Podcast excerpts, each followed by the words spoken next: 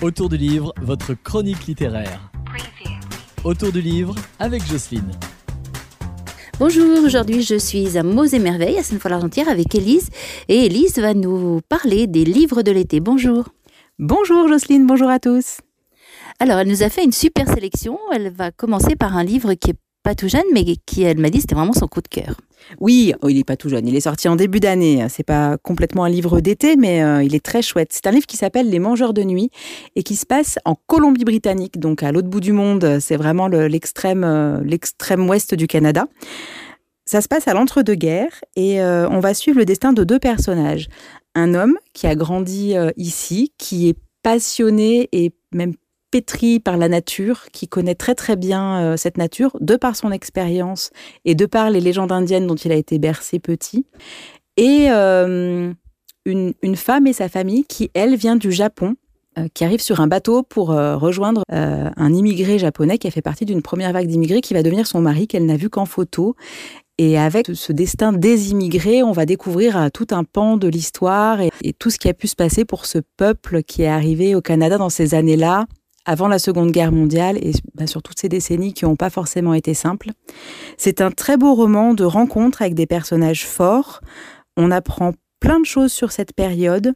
La nature a une belle présence mystique. C'est vraiment un, très très beau livre dans lequel on se plonge et, qu'on n'a pas envie de, de quitter. Ça s'appelle Les Mangeurs de nuit, c'est écrit par Marie Charel et c'est publié aux éditions de l'Observatoire. Un autre livre de quelqu'un que tu as déjà reçu ici. Oui, c'est une auteure qui s'appelle Anne-Laure Bondou que j'aime beaucoup. C'est un livre qui est un petit peu ancien et euh, qui vient d'être publié en poche, donc une bonne occasion de le glisser dans sa valise. Ça s'appelle La Magnifique. Ça se passe encore de l'autre côté de l'Atlantique puisque c'est aux États-Unis au temps des chercheurs d'or et de la conquête de l'Ouest.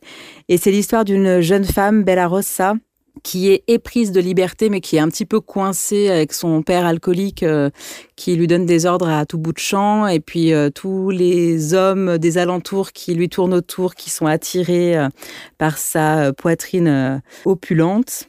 Elle et son père vont être forcés de quitter la maison parce que la, guerre arrive. Elle se retrouve sur, les routes avec un chariot, quelques gamelles, son père et sa débrouillardise. Et à partir de ça, elle va faire de grandes choses. C'est un roman historique, d'aventure et euh, avec un petit goût euh, féministe. C'est très chouette. Ça se lit tout seul. Ça peut se lire euh, par des grandes ados, par des adultes. Donc ça s'appelle La Magnifique de Anne-Laure Bondou et on le trouve en format aux éditions Pocket. Un autre roman, mais complètement différent. Oui, alors, c'est une saga dont je vais vous parler qui s'appelle Le Royaume de Pierre d'Angle, qui est euh, en quatre tomes. Donc, euh, ça fait déjà quelques années que, que, la saga a commencé. Maintenant, elle est terminée. Et le premier tome vient de sortir en poche, ce qui est encore un très bon prétexte pour le glisser dans votre valise. Cette saga de fantaisie, d'aventure, on démarre sur un bateau avec le prince Thibaut, qui est l'héritier du trône du royaume de Pierre d'Angle. Et on apprend que son père vient de mourir. Et la règle de ce royaume veut qu'il a 30 jours pour revenir, poser le pied sur son île et hériter du trône. Sinon, il reviendra à son demi-frère, qui est lui beaucoup plus cruel et euh, un but de pouvoir. Donc d'entrée de jeu, on a envie que ce prince Thibaut se dépêche de revenir, laisse de côté son goût pour l'aventure et la liberté. Et donc on va le suivre dans ce premier tome avec tout son équipage qui est une panoplie de portraits d'hommes qui sont à la fois attachants, drôles, enfin il y a vraiment euh, des personnages qui sont formidables. Et euh, on va aller avec eux dans cette course contre la montre sur les océans. Donc c'est voilà une saga d'aventure très chouette, pareil pour les ados qui aiment tout ce qui est imaginaire ou pour les adultes.